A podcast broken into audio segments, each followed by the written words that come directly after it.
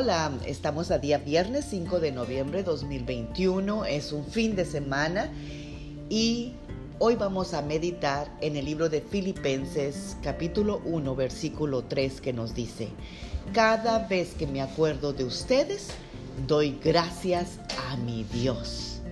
Amadas guerreras y guerreros de Dios, qué hermoso es pensar cuando estamos realmente recordando a alguien y demos gracias a Dios por esa vida. ¿O tú tienes algún otro tipo de pensamiento? ¿Tienes sentimientos de ingratitud o pensamientos negativos sobre alguna persona? O más bien siempre estás pensando todo lo malo, lo feo o lo que no han hecho por ti.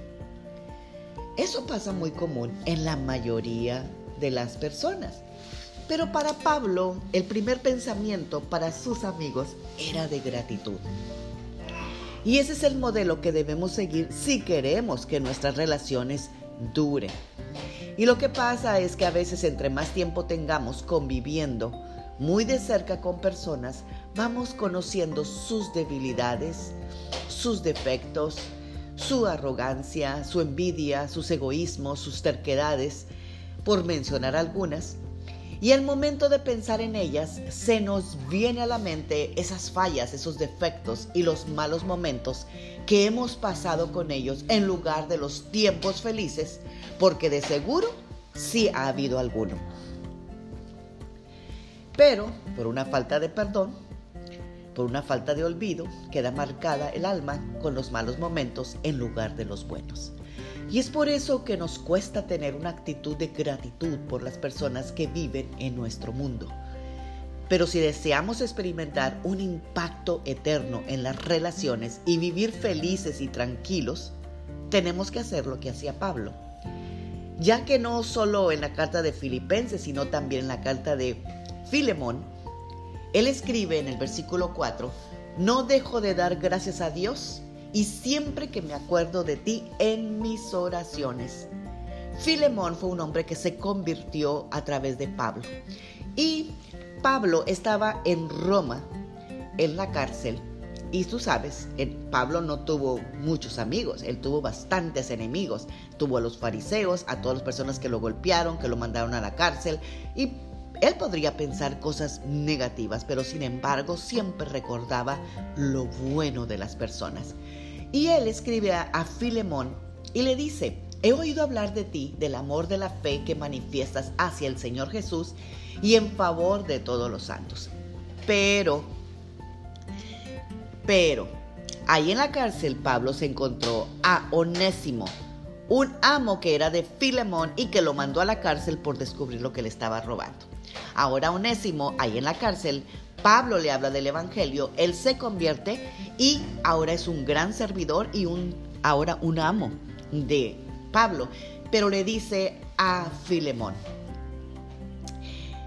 eh, dice, le dice a Filemón en el versículo 7, por mi parte yo he experimentado una gran alegría y me he sentido reconfortado por tu amor, viendo cómo tu querido hermano alivia las necesidades de los santos por eso, aunque podría ordenártelo lo que debes hacer en el nombre de Cristo, prefiero rogártelo en nombre del amor.